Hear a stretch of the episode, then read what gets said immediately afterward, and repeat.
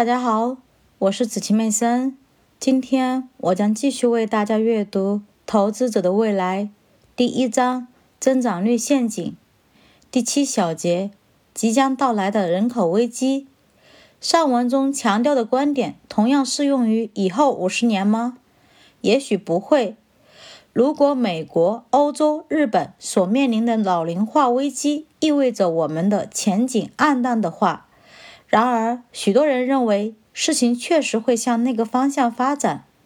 在婴儿潮中出生的八千万人口持有万亿美元计的股票和债券，在以后几十年中，他们必须将这些金融资产出售，以满足他们退休后的生活需要。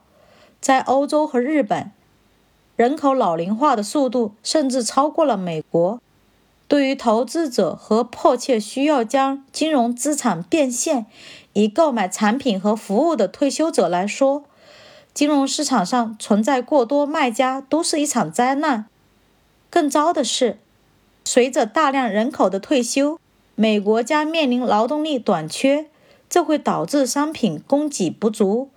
退休者也许将很难享受到舒适的退休生活。一些受人尊敬的专家预言，经济将会陷入萧条，这其中包括《Running on Empty》的作者彼得·彼得森，以及波士顿大学的经济学教授《即将到来的一代的战争》的作者拉里·科特利科夫。他们警告说，人口的老龄化、偏低的储蓄率。以及未来劳动力的短缺将会导致严重的经济衰退，毁掉数百万美国人的退休生活。我也认同人口因素将影响我们的未来。不过，在将我们所面临的现实情况纳入到我的研究里之后，我强烈的反对彼得森、科特利科夫和其他人的悲观论调。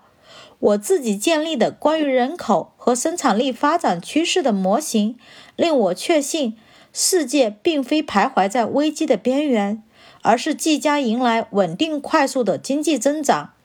信息技术和沟通方式的革命，使得中国和印度这样的发展中国家得以迅速地促进自身的经济增长。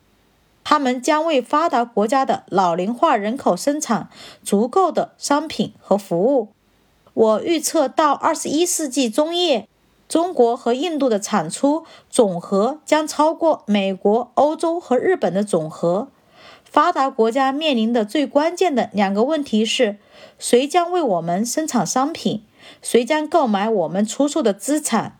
我已经为他们找到了这两个问题的答案。发展中国家的劳动力和投资者将会为我们生产商品，并购买我们的资产。我把这种情况称为全球解决方案。